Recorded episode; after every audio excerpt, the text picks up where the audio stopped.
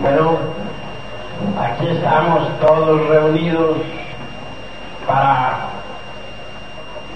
compartir deliciosos instantes de sabiduría y amor.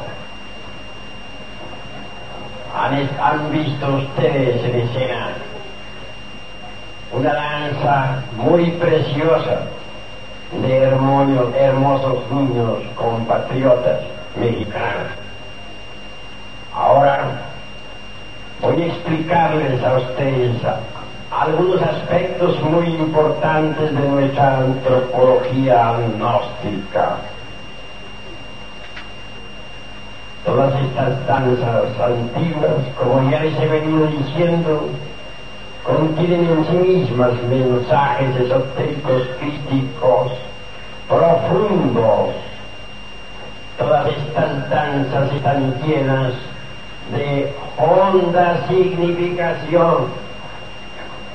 Vale la pena escuchar todos, todas estas armonías. Vale la pena observar estas exóticas danzas nuestro país, México, está lleno de profundas tradiciones esotéricas. Recordemos nosotros a los seres divinos, a quienes se les rindió culto en el antiguo México. Recordemos por un instante a Tlaloc, el dios de las aguas. En el paraíso de Tlaloc, dicen las tradiciones, reina la felicidad absoluta. Muchos les parecerá como algo fantástico que en pleno siglo XX hablemos del paraíso de Tlaloc. Sucede que los supercivilizados de esta época se han olvidado plenamente de la sabiduría elemental de la naturaleza. Claro, es ciertamente un depa del elemento agua. Es una potencia cósmica del universo. Tiene existencia real Indubitablemente, esta clase de deitusos cósmicos viven normalmente en la región de las causas naturales,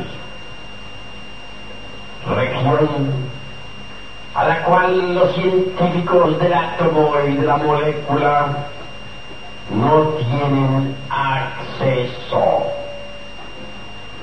Sin embargo, los profetas de Anáhuac, en estado de éxtasis, podían penetrar en tal región y platicar cara a cara con Tlaloc. En nombre de la verdad diremos en forma enfática que el paraíso de Tlaloc existe Bien sabemos nosotros que hay cuatro regiones fundamentales. La primera la denominaríamos la región celular. Es esa región de la vida orgánica, la región tridimensional de Euclides. La segunda es el mundo mineral sumergido, que no lo pueden negar los científicos porque existe y las miras del interior de la Tierra lo demuestran. Nosotros vivimos físicamente en la, en la costra del reino geológico de la Tierra, en la costra mineral. La tercera región es el mundo molecular y la cuarta, el mundo electrónico.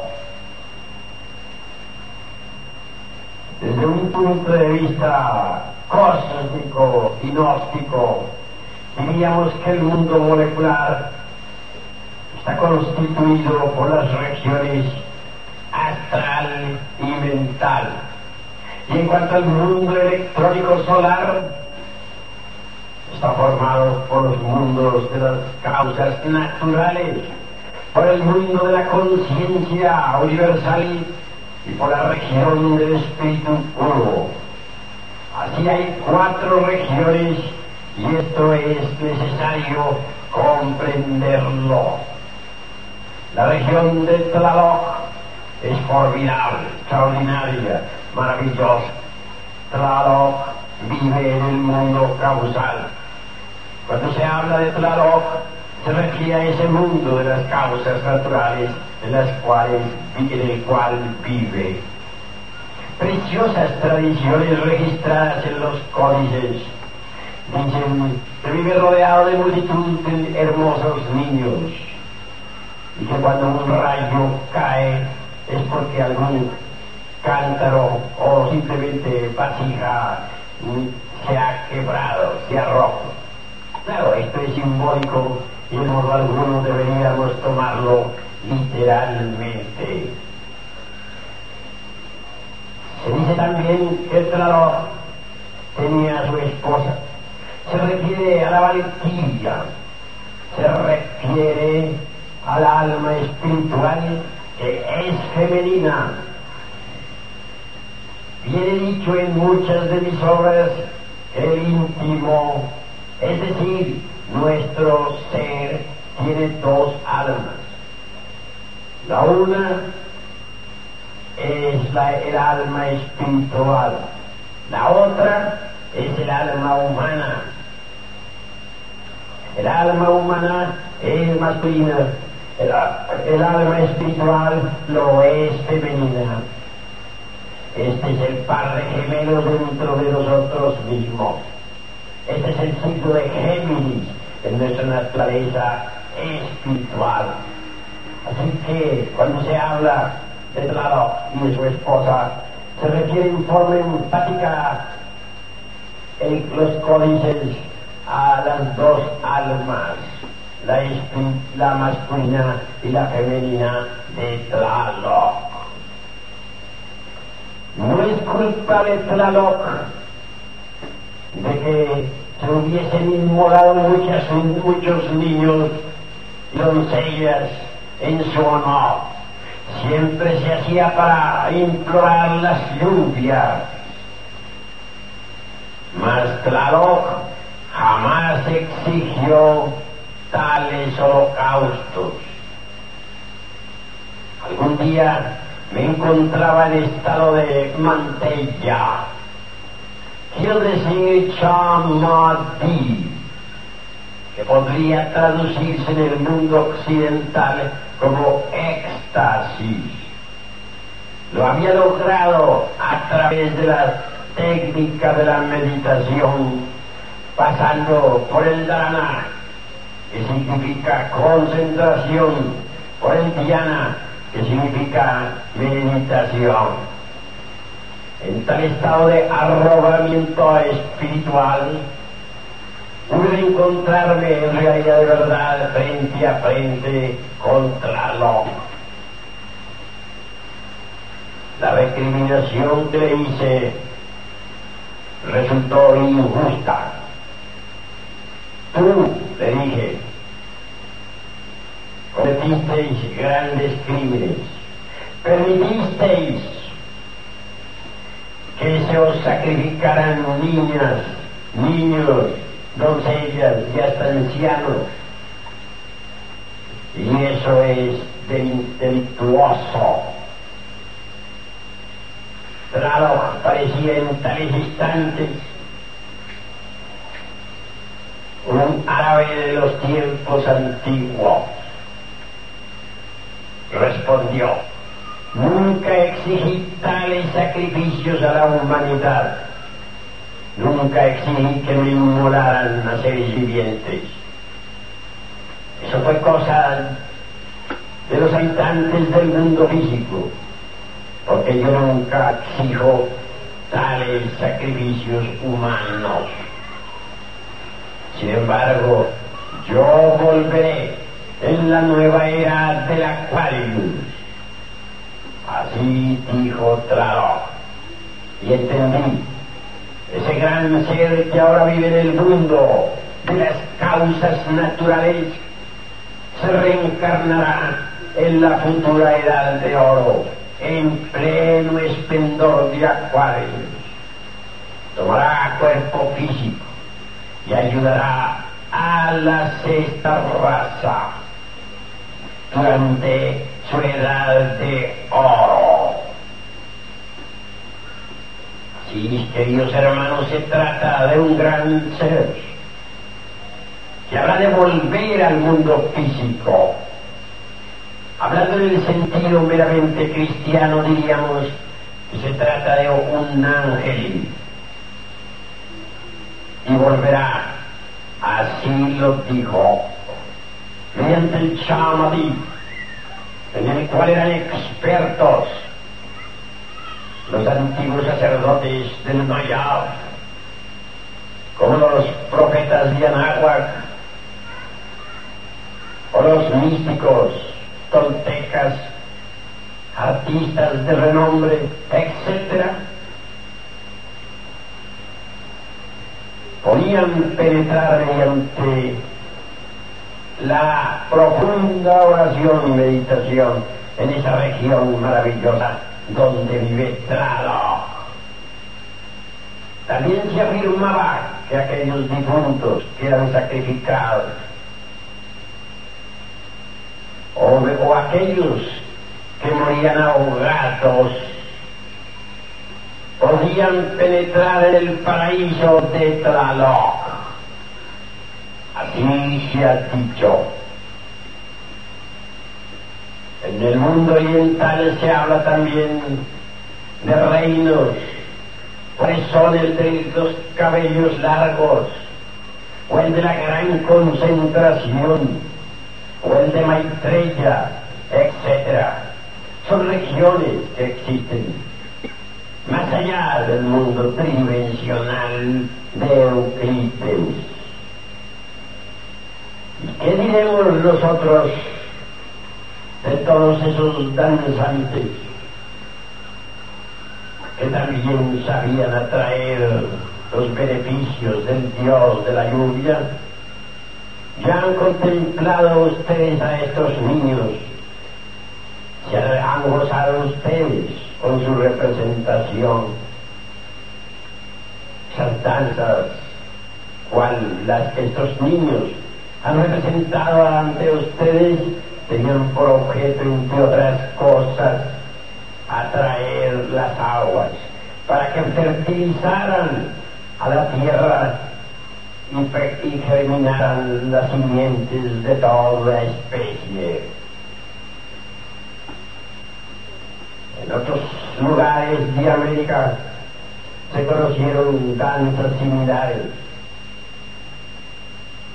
En Teotihuacán se celebraban ciertos cultos en la pirámide de la luna con el propósito de atraer las lluvias y nunca se dejaba de impetrar el auxilio de Tlaloc, el Dios benéfico de las lluvias.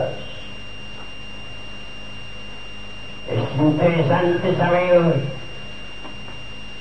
que los nativos de Teotihuacán, reunidos en la pirámide de la luna y colocados en la forma en que se encuentran normalmente los sapos y las ranas imitaran en forma tan maravillosa el croac de esas criaturas. Y lo hacían con el propósito de hacer llover y llovía. Mas no olvidaban nunca a Tlaloc. También los mayas practicaron un rito. Y como quiera que ellos llegaron no solamente hasta Costa Rica y Panamá, sino también hasta costa del Caribe en, Sudamérica. Aún se conservan tradiciones entre los arhuacos de la Sierra Nevada, quienes practican todavía tales ritos y logran atraer las lluvias. Estos sistemas, estos métodos son extraños para la edad de hierro, para esta negra edad en que nos encontramos. Y a las gentes se volvieron terriblemente groseras y materialistas. Ahora se burlan de todas estas maravillas de la naturaleza y del cosmos. Ya no se ven en las plazas públicas las danzas de los niños, danzas como las que ahora hemos visto. Ya no danzan en Turquía, por ejemplo, los derviches en las plazas públicas. Ni siquiera el uso del pez les es permitido. Todas las bellezas de una humanidad, inocente y pura se han perdido. Las viejas pirámides de Egipto han quedado abandonadas. Los supercivilizados de Inglaterra y Francia se burlan de los antiguos monolitos. Me viene a la memoria en estos momentos aquella frase que el sacerdote de Sais dijera a Solón son, son, ay, hijo mío, día llegará en que los hombres se reirán de nuestros sagrados jeroglíficos y dirán que nosotros los antiguos adorábamos ídolos. En realidad de verdad con el Kali se perdió completamente la inocencia y de la belleza del espíritu. Ya no se recuerdan sino las pirámides que como cadáveres han quedado entre las arenas sombrías del desierto. Ya no resplandecen las danzas de Leusi. Las sacerdotisas de aquellos tiempos han desaparecido entre las tinieblas del tiempo. Y ni siquiera llegan a los profanos oídos. Los sonidos de sus flautas maravillosas, el encanto de las de los druidas tan solo ha quedado como una figura que se desliza entre los cipreses del tiempo.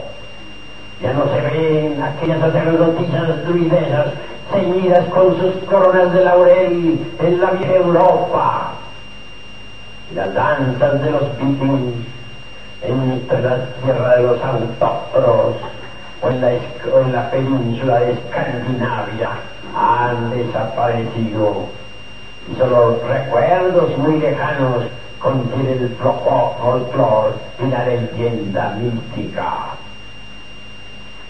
Y por el sur de América ya los escuchan las flautas de los templos incaicos se han cerrado los corredores que comunicaban al Perú con Bolivia. Los templos están desiertos. Las pirámides se han cubierto de hierba. No se ven por aquí o por allá los sacerdotes del fuego, los incas, esos reyes majestuosos brillan ahora por su ausencia. Ha olvidado la humanidad la sabiduría antigua. Ha olvidado la humanidad la religión sabiduría de las antiguas edades. Con gran dolor vemos nosotros ruinas y solo ruinas ¿Qué saben las gentes de esta época con respecto a la sabiduría de los lemures o de los hiperbóreos? La ciencia apenas si puede penetrar unos 15.000 años o 20 a lo sumo en el mundo de las leyendas. Pero ¿qué saben los científicos actuales, los historiadores, sobre esos hombres cíclopes que levantaron las murallas de las antiguas ciudades del continente Mu, ¿Qué se sabe sobre los cíclopes? ¿Qué se sabe sobre el, sobre el ojo de los lacértidos? La humanidad actual se ha vuelto espantosamente mecánica. En el continente Mu no quedan sino las islas de, de la Australia, de la Oceanía. Ese viejo archipiélago es tan solo una reminiscencia del continente aquel donde vivieran los hombres dioses. A mí, es a nosotros los gnósticos los que nos toca luchar por sacar dentro el polvo de los siglos la sabiduría divina. Es a nosotros los gnósticos a los que nos toca luchar contra las tinieblas de esta aldea. Es a nosotros a quienes nos toca luchar para restaurar la inocencia perdida sobre la faz de la tierra. Los tiempos han llegado. Estamos ante el dilema del ser y del no ser de la filosofía. Y aunque los ignorantes ilustrados se rían de la antropología gnóstica, continuaremos nuestras investigaciones. ¿Y qué diremos de Huehueteotl, el dios viejo del fuego? Un ídolo para los ignorantes ilustrados, una carcajada, un sarcasmo, una idolatría, un fetiche y nada más. Mas los gnósticos no pensamos así. Huehueteotl es el fuego universal que arde en esta creación. Recordemos que el Cordero de Dios que borra los pecados del mundo es el fuego. Sobre la cruz del mártir del Calvario está explicado el sentido del Cristo. Muchos volúmenes inmensos se han escrito para explicar al Cristo. Mas en verdad, con solo cuatro letras está explicado. Y esas cuatro letras están escritas sobre la cruz del Golgotha. Inri, ignis natura renovatur integran el fuego renueva incesantemente la naturaleza. Cristo es el fuego que arde en esta creación. No debemos olvidar que Cristo está crucificado en la tierra. El fuego del fuego es el Cristo. A nosotros nos interesa la llama de la llama, lo oculto de lo oculto, la asignatura astral del elemento ígneo. A nosotros nos interesa Huehueteotl, el dios viejo del fuego, el cordero que borra las, las faltas del mundo. Así que el Cristo cósmico nunca ha sido otra cosa más que el fuego. Hermano, les he invitado a la reflexión, les he invitado al estudio esotérico de todos estos esplendores crísticos, gnósticos y antropológicos. El fuego es la vida. En realidad de verdad existimos con el advenimiento del fuego. Dejamos de existir cuando el fuego abandona la forma.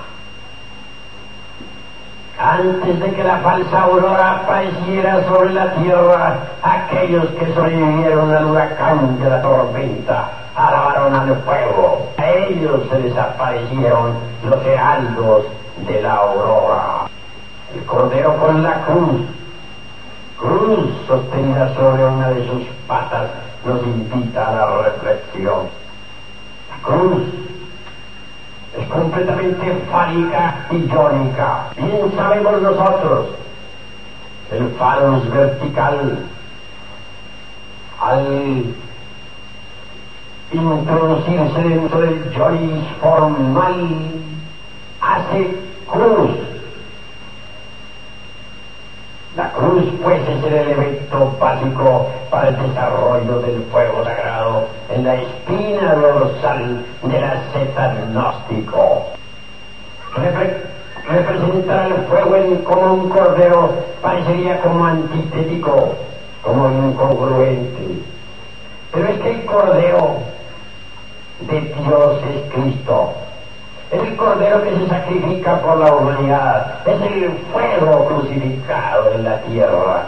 El fuego que debe arder en cada uno de nosotros mediante el, esoterismo crístico. Amigos. Al entrar nosotros en este análisis superlativo de algunos aspectos de la antropología gnóstica, no debemos olvidar también al elemento aire. Jamás deberíamos olvidar a Ejecatl, el dios del viento, el dios del movimiento cósmico. Ejecatl es un gran maestro, un ángel, es el señor del movimiento. Obviamente la ciencia del movimiento es profunda, terrible uno puede pasar años y años y años estudiando tal ciencia y no llegaría jamás a un límite. El movimiento cósmico está lleno de muchos misterios. El del, del viento es precisamente especialista en el movimiento cósmico. Más allá de todo esto hallamos nosotros precisamente a la madre del mundo. Ante ella tiemblan todos los elementales del elemento mineral, del elemento tierra. Así, queridos hermanos que me escuchan, en el México antiguo se rindió culto a los dioses elementales de la naturaleza y del cosmos, con las danzas sagradas, con los ritos, con la oración, con la meditación, se invocaban los impulsos del fuego, de los aires, de las aguas y de la tierra. Mas en el fondo de todos los misterios nunca dejaba de brillar la figura jerárquica y terrible de nuestro Señor Quetzalcoatl. Este Quetzalcoatl se pierde en la noche de los siglos cada sacerdote se consideraba a sí mismo un Quetzalcoatl en Tula. Pero en el fondo lo que sucedía era que los sacerdotes que se cristificaban tomaban el nombre de Quetzalcoatl, el dios sol. Por el camino de la regeneración debemos entrar si queremos convertirnos en serpientes emplumadas como el Señor Quetzalcoatl. Cuando uno desintegre el ego, cuando lo reduce a polvareda cósmica, cuando uno fabrica los cuerpos existenciales superiores del ser y los convierte en vehículos de oro puro, cuando uno levanta la antorcha para iluminar el camino de los demás, cueste lo que cueste, incuestionablemente se convierte por tal motivo en una serpiente emplumada, en un Quetzalcoatl. No bastaría solamente despertar el fuego sagrado, no bastaría solamente despertar el Kundalini Chakti para hacerlo subir por el canal medular espinal hasta el cerebro y pasarlo de allí al corazón realidad de verdad uno no, no podría gozar de los, del poder contenido en los chakras, discos o ruedas magnéticas si no ha sido devorado previamente por la serpiente. Ahora debemos explicarnos aquellas palabras del Chilambalán de Chumayel. Es necesario ser devorados por la serpiente es urgente convertirnos en serpientes. En el Popol Vuh se cita el caso de, de, Volga, de Botán, digo, dispense. Este Botán era un dios del antiguo México, este botán también visitado en Escandinavia entre los nórdicos. Dijo, yo pude penetrar por el orificio que conduce al interior de la tierra. Yo pude penetrar por ese camino lleno de serpientes, porque yo soy también una serpiente. Todo aquel que ha sido devorado por la serpiente se convierte en serpiente. Y Botán fue devorado por la serpiente. Los druidas en estado de éxtasis gritaban, soy una serpiente. Los egipcios también clamaban levantando sus brazos desde la cima de sus pirámides, mirando al desierto. Soy una serpiente. El, conde San Germán alguna vez dejó olvidada una nota sobre la mesa de un palacio. Decía, hace muchos miles de años estoy establecido en Isis. Y es que el conde San Germán era una serpiente. La sabiduría del antiguo México es eminentemente serpentina. En el México arcaico se rindió culto a la serpiente. Así, queridos hermanos gnósticos que hoy están presentes, os invito al despertar de la serpiente. Y más aún, deseo que cada uno de vosotros se convierta en serpiente. Mucho más tarde en el tiempo, la serpiente es devorada por el águila, el lobo.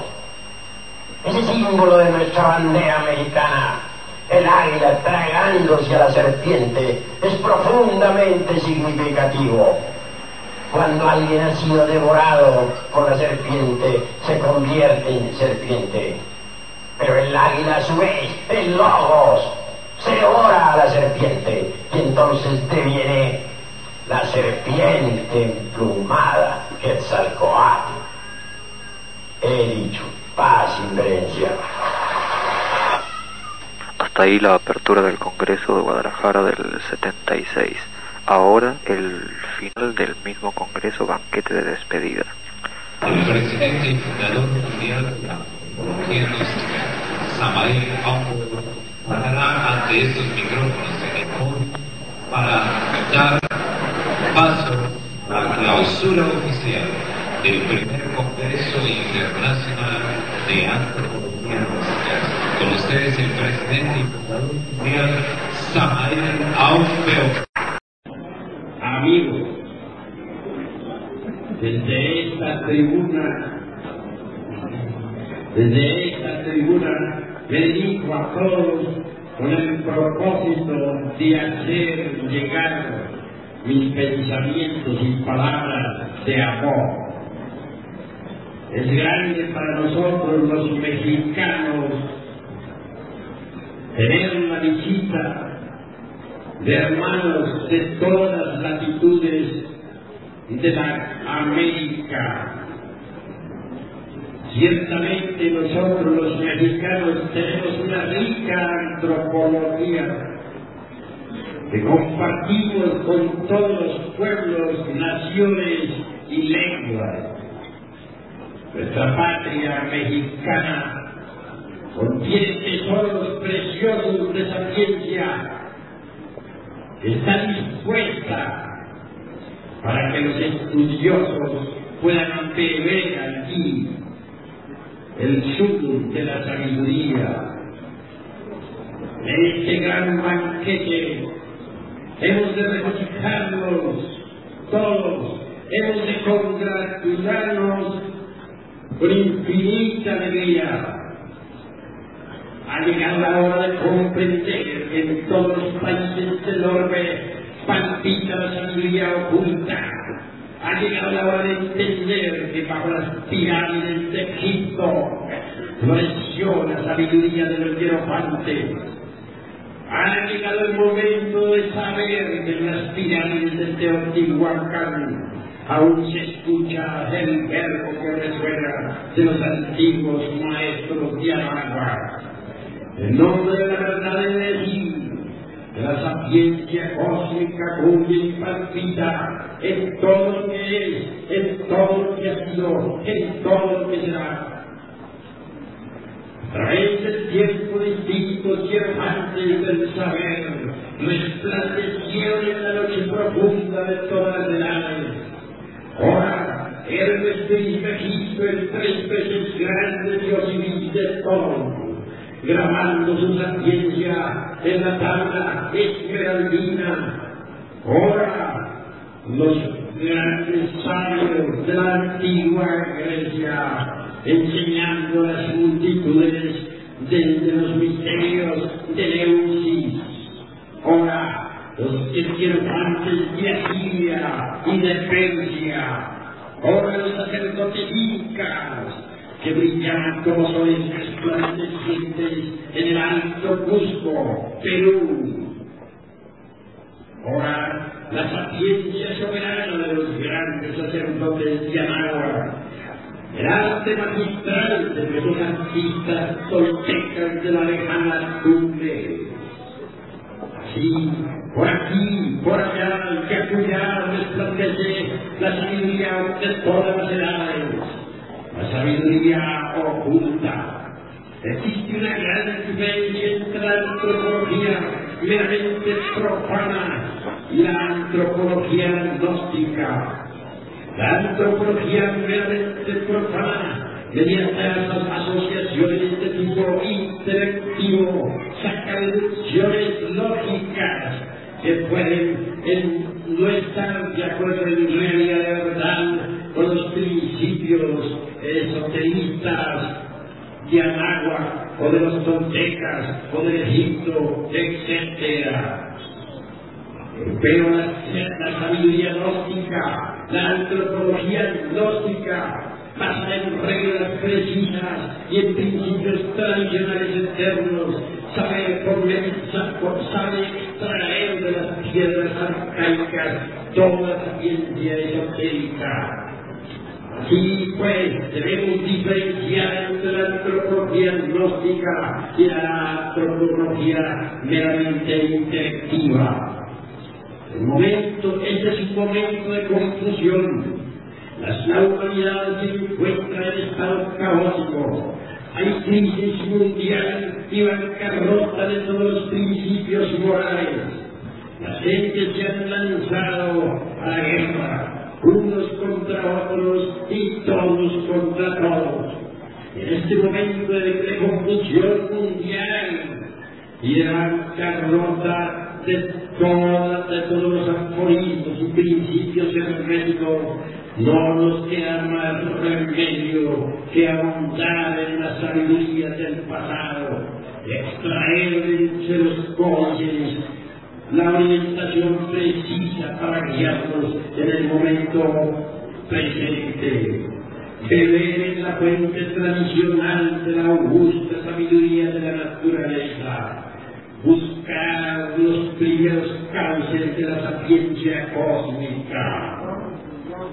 El momento ha llegado en que nosotros debemos volver nuevamente a estudiar los libros clásicos, pero con ojo avisor, sabiendo, sabiendo sacar de la letra que mata el espíritu y la vida. El hombre en sí mismo es un misterio.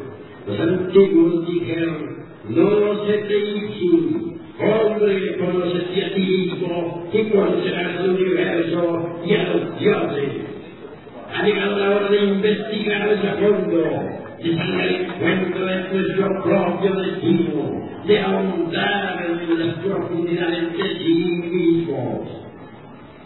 A través de diversos estudios antropológicos y psicológicos, llegamos a la conclusión lógica de que el animal intelectual equivocadamente llama al hombre en realidad de verdad no Incuestionablemente, si colocamos a un hombre y a un animal intelectual frente a frente, veremos que físicamente se parecen. mas si los observamos psicológicamente, podremos anotar cuán distintos son. El momento ha llegado en que nazca el hombre dentro de nosotros mismos, aquí y ahora. Existen fuentes tradicionales de conocimiento que nos indican con exactitud cuál es el camino que conduce al advenimiento del hombre. Ante todo es necesario que haya verdadero amor a la sabiduría. Ante todo es necesario que haya disponibilidad al hombre. Dice la antropología esotérica gnóstica que el sol en este momento está haciendo un gran ensayo en el turno ensayo de la naturaleza. El sol quiere crear hombres. Cuentan viejas tradiciones que se pierden en la noche profunda de todas las edades. que Durante la época de Abraham hubo una buena cantidad de creaciones humanas. Las épocas del cristianismo, durante los primeros ocho siglos, también hubo una buena cantidad de creaciones humanas.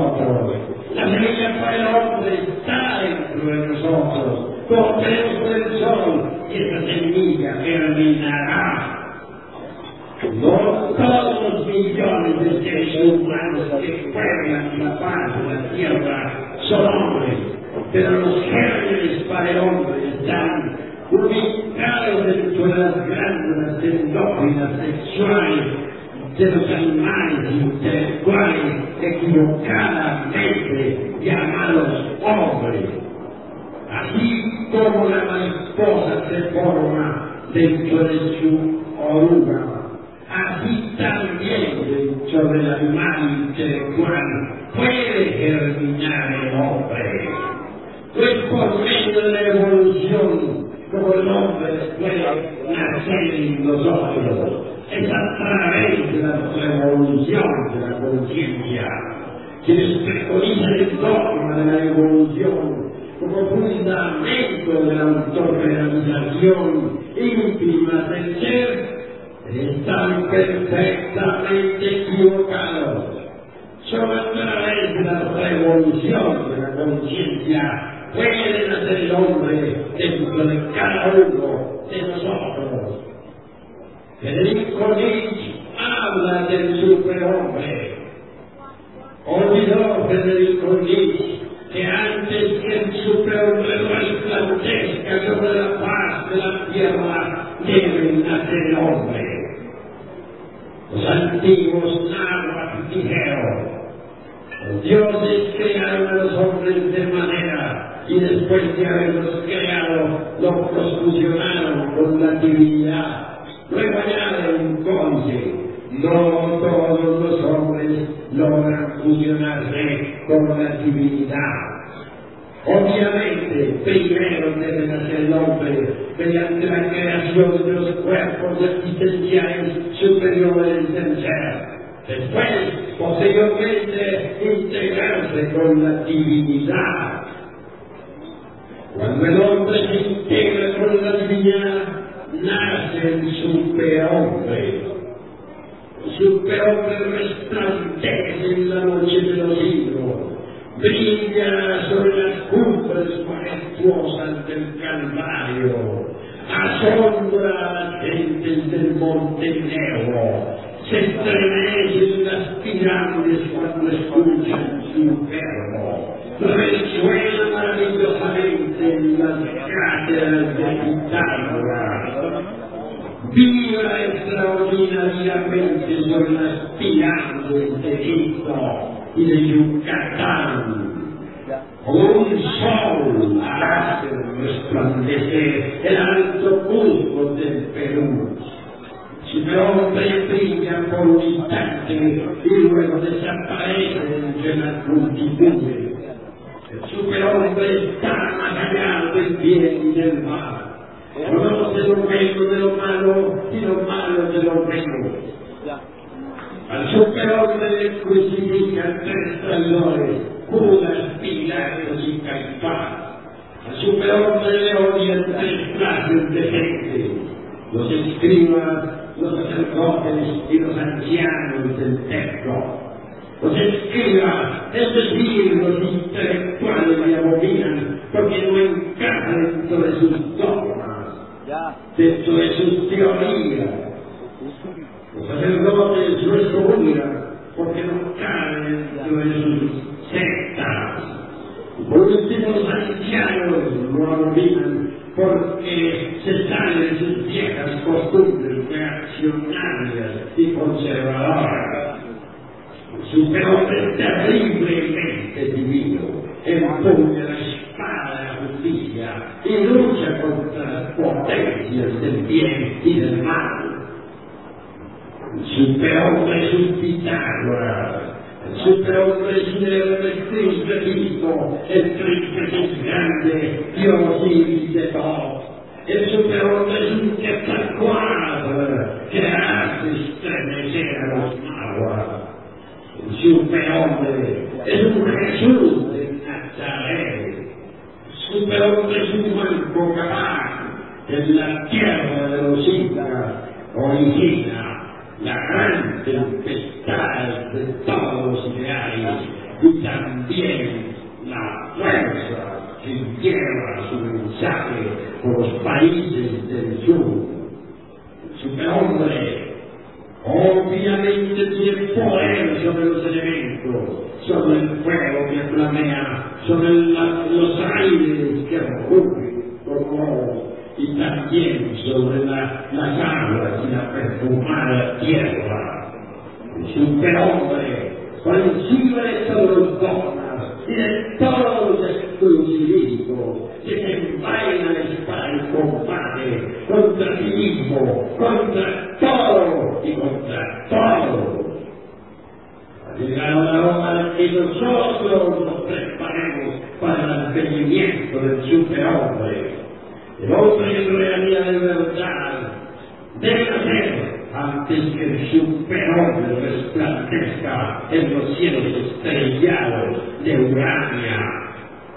Nosotros todos los que aquí estamos reunidos, en verdad no estamos contentos con las costumbres antiguadas de esta época, con los dogmas de tantas sectas políticas y religiosas, con, la, con los estados de ansiedad, con la ignorancia, con el dolor, con el hambre, con la miseria, con el asqueante materialismo, con esos viejos edificios, con esas calles horribles, con ese humo que destruye a las criaturas.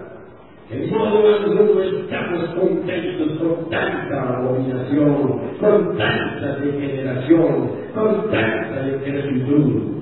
Queremos un edad de oro, donde pueda resplandecer la sinceridad. Una edad de oro, donde la inocencia reine soberana. Un edad de oro, donde el perfume de la amistad y la fragancia de la cortesía envase el ambiente glorioso de esta naturaleza, siempre gloriosa, brillante, siempre Amigos, si por algo estamos reunidos aquí, porque estamos descontentos con todas las porquerías de esta época. Si por algo estamos aquí, es porque queremos el mundo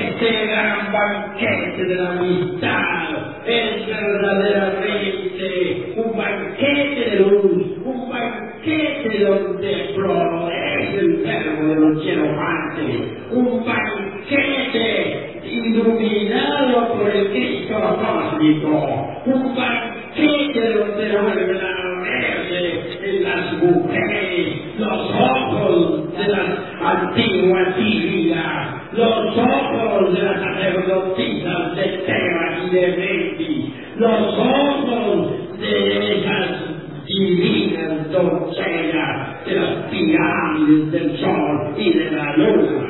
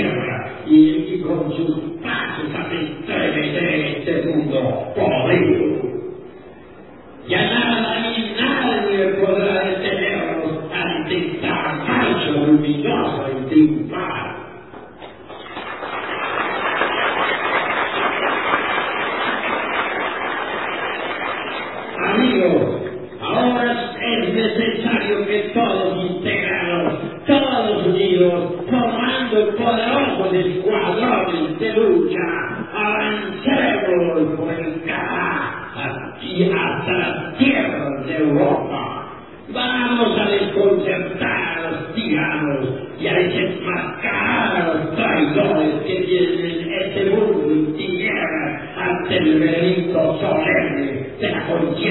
任务里。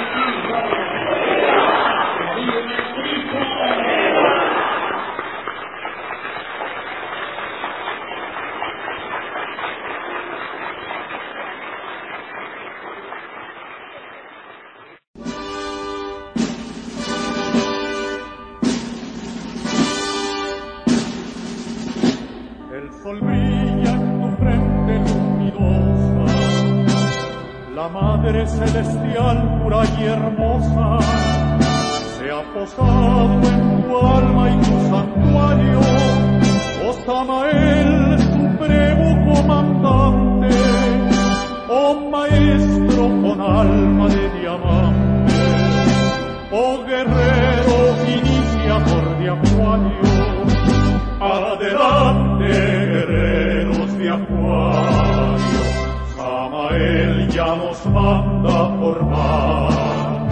Adelante a iniciar el temario, por el Cristo adelante a triunfar. Eres ángel de luz y compasión, eres amor, eres inspiración. Eres sol radiante de esplendores, eres fuego, verbo y verdad.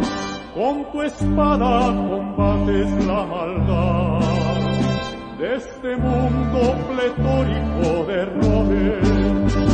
Adelante, guerreros de acuario, Samael ya nos manda a formar.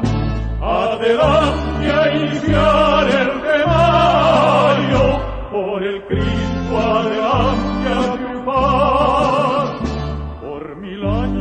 años encerraste a Luzbel, gracias te damos, glorioso Samael. Has cumplido tu sagrada misión para rasgar el velo del arcano y enseñarle a todo ser humano el camino de la liberación. Adelante, guerreros de acuario, Samael ya nos manda formar. Adelante a iniciar el temario, por el Cristo adelante a triunfar venerable arcángel Samael, compañero de Elías y Daniel, ya tocaste al mundo tu trompeta, logra tu obra salvadora, como el aire tan puro de la aurora. Has llegado a nosotros, gran profeta, Adelante, guerreros de acuario, Samael ya nos manda a formar. Adelante a iniciar el temario, por el Cristo adelante a triunfar.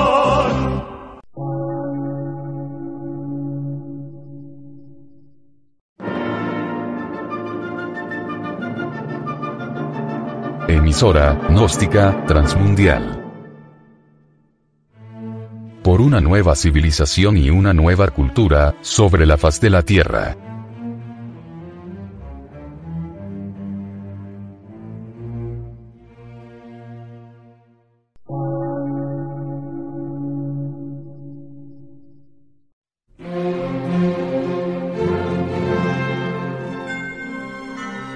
De radiodifusión.